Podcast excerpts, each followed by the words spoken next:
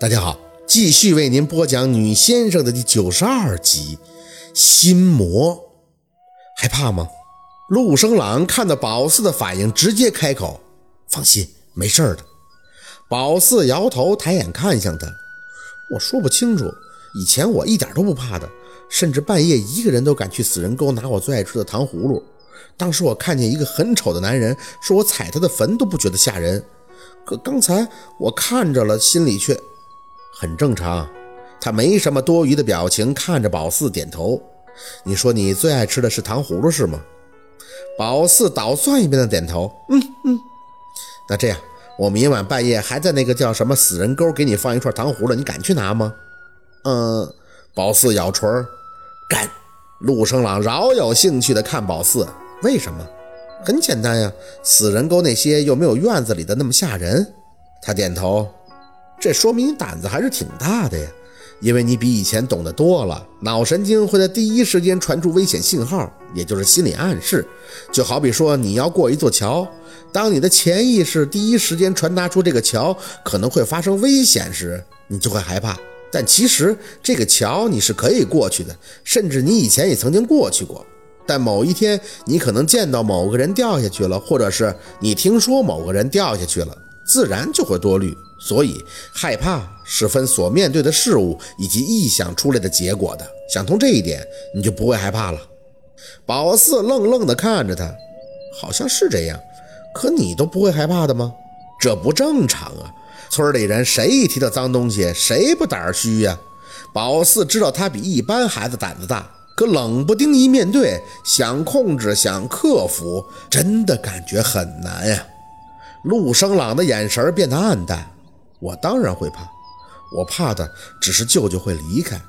宝四没太听清什么，只一瞬，他的表情又恢复无味。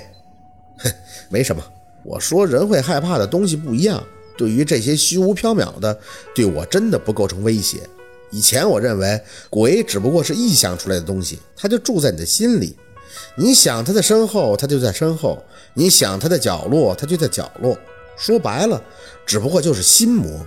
可你现在看见了，声音也听得很清楚吧？他笑了，神情更加不屑。那我就更不怕了。首先你要知道，这个世上只有人是最强大的。人要你生，你就生；人要你灭，你就灭。你是人，而他们只是一缕烟，是你踩在脚底下的东西。你为什么要怕呢？宝四傻了一般的看着他。说的这么轻巧，弄得宝四都觉得自己害怕，有点丢人了。不过我倒真挺好奇他们这个传播模式的，他探究的点真是跟一般人很不一样。声音靠介质传播，通过震动，由液体或固体传送，也就是空气、水、金属等等。同一空间里，应该说是能听到的就会共享，而灵魂发出的声音却不是共享的。舅舅听到时，我们俩没听到，而我们俩听到却需要通过某种途径。那他这个声音是怎么做到的呢？脑电波，养或是骨传导？说完，他看向宝四：“你明白吗？”宝四摇头：“我听不懂你说的那个什么岛。鬼让你听到，你就会听到；鬼不让你听到，你就听不到。这不很简单吗？”姥姥说：“一个人时运低或者身体不好，那就很容易见鬼。沈叔叔身体不好，可不就听到他们声音了吗？你不是都看见鬼了吗？刚才还点香让我捡豆子，摆那个五佛镇宅的碗，你都信了不是吗？那不一样。”陆生朗满眼严肃：“我信的是能帮到我的，无论鬼神，只关利益。”如果一件事涉及到我或者我在乎那个人的自身权益，那我随时都有保持质疑的权利，否则就是盲从。当然，若是我第一时间看清了这件事的轻重，我也不会耽搁迟疑。利益相关的事儿我会配合，我也哐当。宝四这正迷瞪的听着呢，感觉什么东西突然的砸到身后，本能的贴到陆生朗的身边。什么东西？陆生朗整个人也震了一下。当时就抓住了宝四的胳膊，直到他们俩回头看到掉在炕上的盒子，才统一的呼出一口气：“ 吓死了，吓死！”宝四刚说出两个字，眼梢看着陆生朗也被惊到的脸，不由得发笑：“这家伙刚才那小词儿甩的呀，给宝四听得云里雾里的，都要听懵了，弄得宝四还以为他就没个害怕的，结果还不是一样，一个小木盒就让他破功了，在这装什么小大人？不就大个五六岁吗？他看着宝四乐不可支的脸，有些不适，清了一下嗓子，松开抓着宝四的胳膊。你笑什么？宝四抿着嘴，寻思寻思，还是别说刺激他的话了。乐意装小大人，就让他装呗。这今晚态度好不容易友善了，不容易，和平相处才是王道啊！我没笑什么，我就是合计这盒子在炕柜里放的好好的，怎么就掉出来了？肯定是之前柜子震的。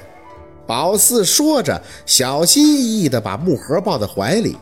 这盒子结实，倒也不担心会摔坏什么的。陆生朗不再说话，回头看了一眼碗里烧着的香，感觉哪个要烧到底儿了，再点上新的，以保香火不断。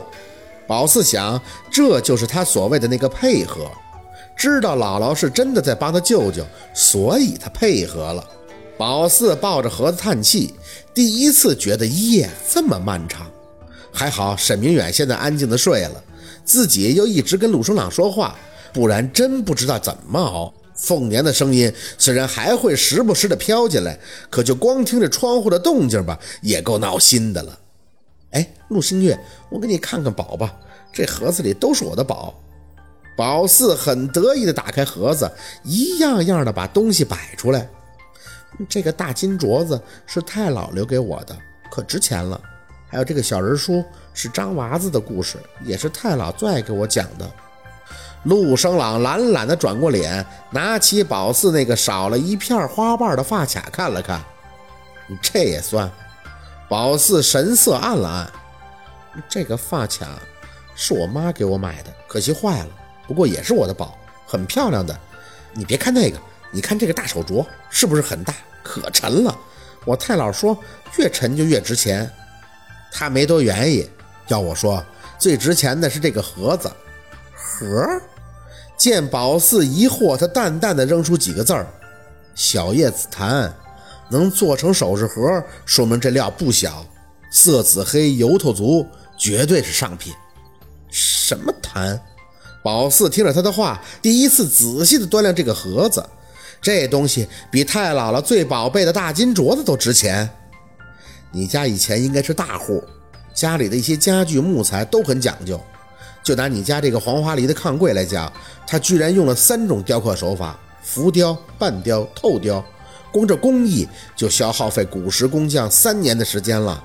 宝四呆呆地看着他，这么一说，倒想起李雪他爸有一回来他们家，看见这炕柜的样子了。当时他一个劲儿地用手来摸，说他们家这个柜子跟他爷爷家的一模一样，可惜家里的被火烧了，要出一百块钱把这个炕柜买走，留个念想。不过老太太没同意，说旧虽然旧了点但是用习惯了，舍不得卖。你你不是忽悠我？陆生朗无语。我唬你做什么？你看这柜沿上的雕刻物是葡萄，说明这柜子当初是你家先辈特意给长子留用的，寓意是多子多福。宝四心里的崇拜感当时就上来了。你怎么懂这么多呀？学校还教这些？陆生朗倒是满眼的淡然，只嘴角微微的翘着。这些都是我爷爷教给我的。薛宝四，你家这些家具现在可都是古董，是十个金镯子都换不来的。